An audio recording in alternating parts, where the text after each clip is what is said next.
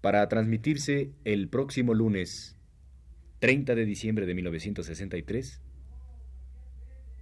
¡Ah, de enero! Para el día 3 de enero de 1963, este es el programa de literatura española. Participan Aurora Molina, Lilia Aragón, Bernardino Enríquez y Sergio de Alba.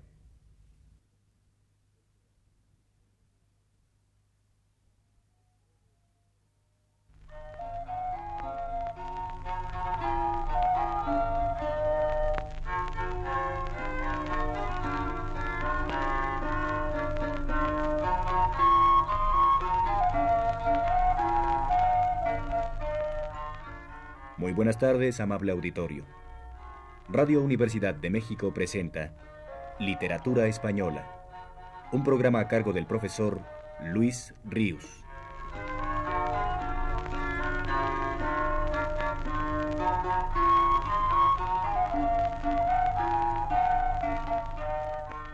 El profesor Ríos nos dice en su último texto.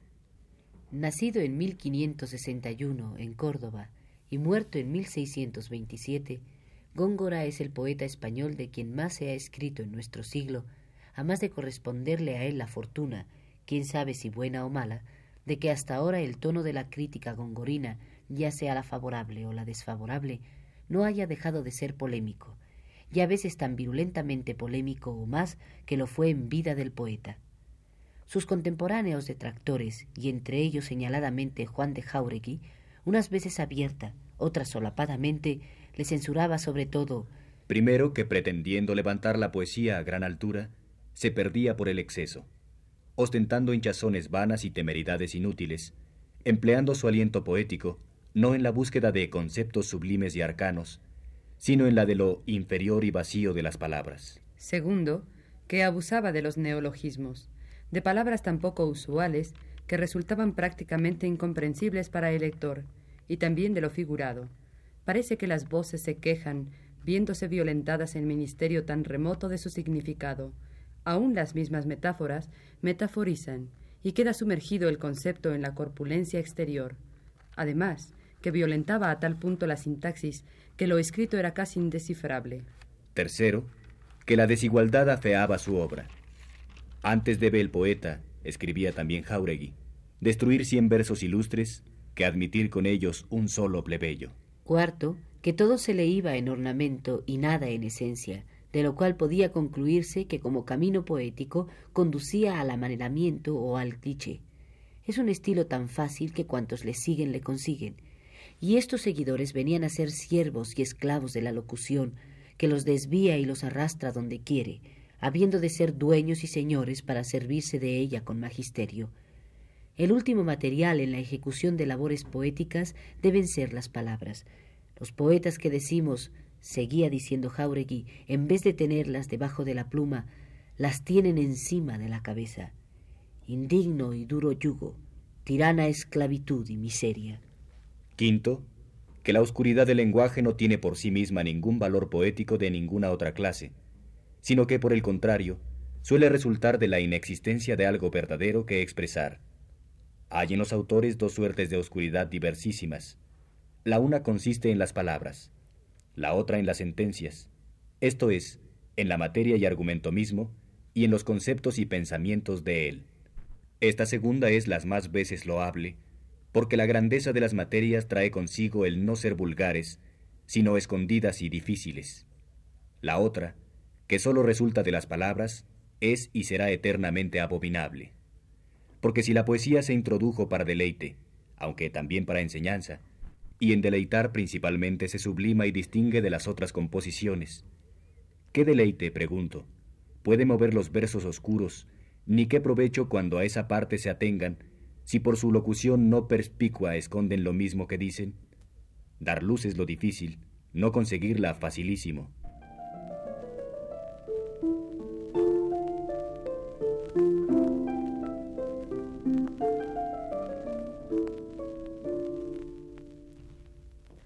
Si después de conocer estas objeciones al nuevo estilo poético, inaugurado por Góngora, hechas por un contemporáneo suyo, Juan de Jauregui, leemos las que le hace un contemporáneo nuestro y muy ilustre, Antonio Machado, notaremos que, además de ser sustancialmente las mismas, el tono en que están hechas sigue siendo, en efecto, bastante virulento. Creo que conviene transcribirlas no sólo por lo que el juicio crítico de Machado añade a lo ya pensado por Jauregui, sino porque, como también ocurría en el caso de éste, en la opinión de Machado se cifra la de su propia generación con rarísimas excepciones. Unamuno, Juan Ramón Jiménez, por no citar sino a los más altos poetas de edad aproximada a la de Antonio Machado, no discrepaban en lo fundamental de éste cuando escribía El barroco literario español, según Mairena, se caracteriza Primero por una gran pobreza de intuición. ¿En qué sentido? En el sentido de experiencia externa o contacto directo con el mundo sensible. En el sentido de experiencia interna o contacto con lo inmediato psíquico, estados únicos de conciencia. En el sentido teórico de enfrentamiento con las ideas, esencias, leyes y valores como objetos de visión mental. Y en el resto de las acepciones de esta palabra. Las imágenes del barroco expresan, disfrazan o decoran conceptos, pero no contienen intuiciones. Con ellas, dice Mairena, se discurre o razona, aunque superflua y mecánicamente, pero de ningún modo se canta. Porque se puede razonar, en efecto, por medio de conceptos escuetamente lógicos, por medio de conceptos matemáticos, números y figuras, o por medio de imágenes, sin que el acto de razonar, discurrir entre lo definido, deje de ser el mismo una función homogeneizadora del entendimiento que persigue igualdades, reales o convenidas, eliminando diferencias. El empleo de imágenes, más o menos coruscantes, no puede nunca trocar una función esencialmente lógica en función estética, de sensibilidad. Si la lírica barroca, consecuente consigo misma, llegase a su realización perfecta, nos daría un álgebra de imágenes, fácilmente abarcable en un tratado al alcance de los estudiosos, y que tendría el mismo valor estético del álgebra propiamente dicha, es decir, un valor estéticamente nulo. Segundo, por su culto a lo artificioso y desdeño de lo natural. En las épocas en que el arte es realmente creador, dice Mairena, no vuelve nunca la espalda a la naturaleza, y entiendo por naturaleza todo lo que aún no es arte, incluyendo en ello el propio corazón del poeta. Porque si el artista ha de crear, y no a la manera del Dios bíblico, necesita una materia que informar o transformar, que no ha de ser, claro está, el arte mismo, porque existe en verdad una forma de apatía estética que pretende sustituir el arte por la naturaleza misma, se deduce groserísimamente que el artista puede ser creador prescindiendo de ella. Esa abeja que liba en la miel y no en las flores es más ajena a toda labor creadora que el humilde arrimador de documentos reales o que el consabido espejo de lo real, que pretende darnos por arte la innecesaria réplica de cuanto no lo es. Tercero, por su carencia de temporalidad. En su análisis del verso barroco, señala Mairena la preponderancia del sustantivo y su adjetivo definidor sobre las formas temporales del verbo. El empleo de la rima con carácter más ornamental que melódico, y el total olvido de su valor mnemónico. La rima, dice Mairena, es el encuentro más o menos reiterado de un sonido con el recuerdo de otro. Su monotonía es más aparente que real, porque son elementos distintos, acaso heterogéneos, sensación y recuerdo, los que en la rima se conjugan. Con ellos estamos dentro y fuera de nosotros mismos. Es la rima un buen artificio, aunque no el único, para poner la palabra en el tiempo. Pero cuando la rima se complica con excesivos entrecruzamientos y se distancia, hasta tal punto que ya no se conjugan sensación y recuerdo, porque el recuerdo se ha extinguido cuando la sensación se repite, la rima es entonces un artificio superfluo. Y los que suprimen la rima, esa tardía invención de la métrica, juzgándola innecesaria, suelen olvidar que lo esencial en ella es su función temporal y que su ausencia les obliga a buscar algo que la sustituya, que la poesía lleva muchos siglos cabalgando sobre asonancias y consonancias, no por capricho de la incultura medieval, sino porque el sentimiento del tiempo, que algunos llaman impropiamente sensación de tiempo, no contiene otros elementos que los señalados en la rima. Sensación y recuerdo. Más en el verso barroco la rima tiene, en efecto, un carácter ornamental. Su primitiva misión de conjugar sensación y recuerdo, para crear así la emoción del tiempo, queda olvidada. Y es que el verso barroco, culterano o conceptista, no contiene elementos temporales, puesto que conceptos e imágenes conceptuales son, habla siempre Mairena, esencialmente ácronos. Cuarto, por su culto a lo difícil, artificial y su ignorancia de las dificultades reales. La dificultad no tiene por sí misma valor estético ni de ninguna otra clase, dice Mairena. Se aplaude con razón el acto de atacarla y vencerla, pero no es lícito crearla artificialmente para ufanarse de ella. Lo clásico en verdad es vencerla, eliminarla, lo barroco exhibirla. Para el pensamiento barroco esencialmente plebeyo, lo difícil es siempre precioso. Un soneto valdrá más que una copla en asonante, y un acto de engendrar un chico, menos que el de romper un adoquín con los dientes. Quinto, por su culto a la expresión indirecta, perifrástica, como si ella tuviera por sí misma un valor estético. Porque no existe perfecta conmensurabilidad, dice Mairena, entre el sentir y el hablar. El poeta ha acudido siempre a formas indirectas de expresión que pretenden ser las que directamente expresen lo inefable.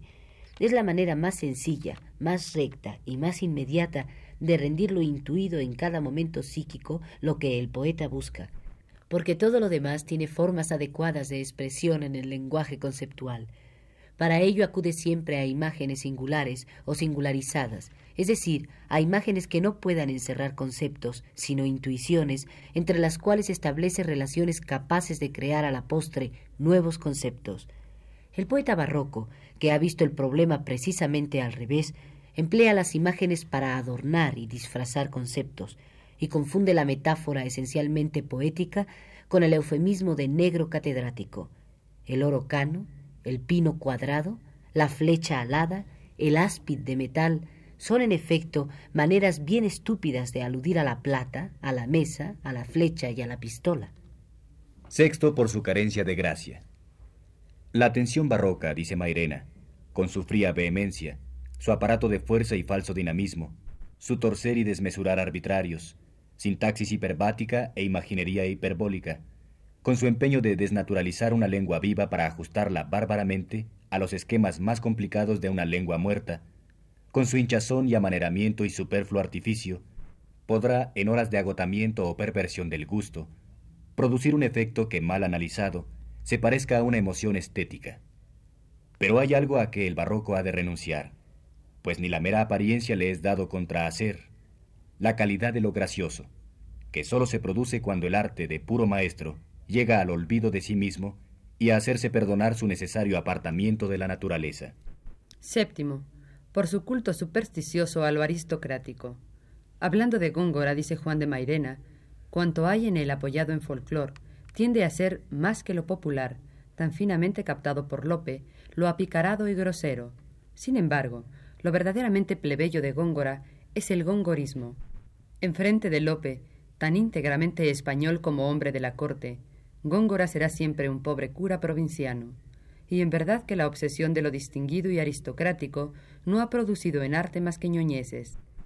El vulgo en arte, es decir, el vulgo al que suele aludir el artista, es en cierto modo una invención de los pedantes, mejor diré, un ente de ficción que el pedante fabrica con su propia substancia. Ningún espíritu creador, añade Mairena, en sus momentos realmente creadores, pudo pensar más que en el hombre, en el hombre esencial que ve en sí mismo y que supone en su vecino, que existe una masa desatenta, incomprensiva, ignorante, ruda, el artista no lo ha ignorado nunca, pero una de dos, o la obra del artista alcanza y penetra en más o en menos a esa misma masa bárbara, que deja de ser vulgo ipso facto para convertirse en público de arte, o encuentra en ella una completa impermeabilidad, una total indiferencia.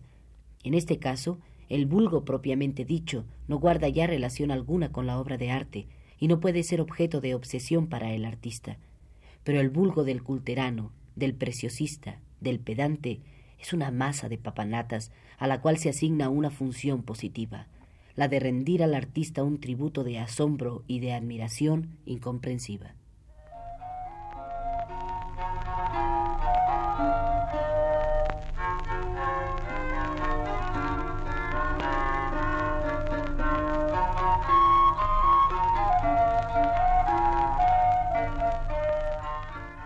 Radio Universidad de México presentó Literatura Española, programa a cargo del profesor Luis Ríos.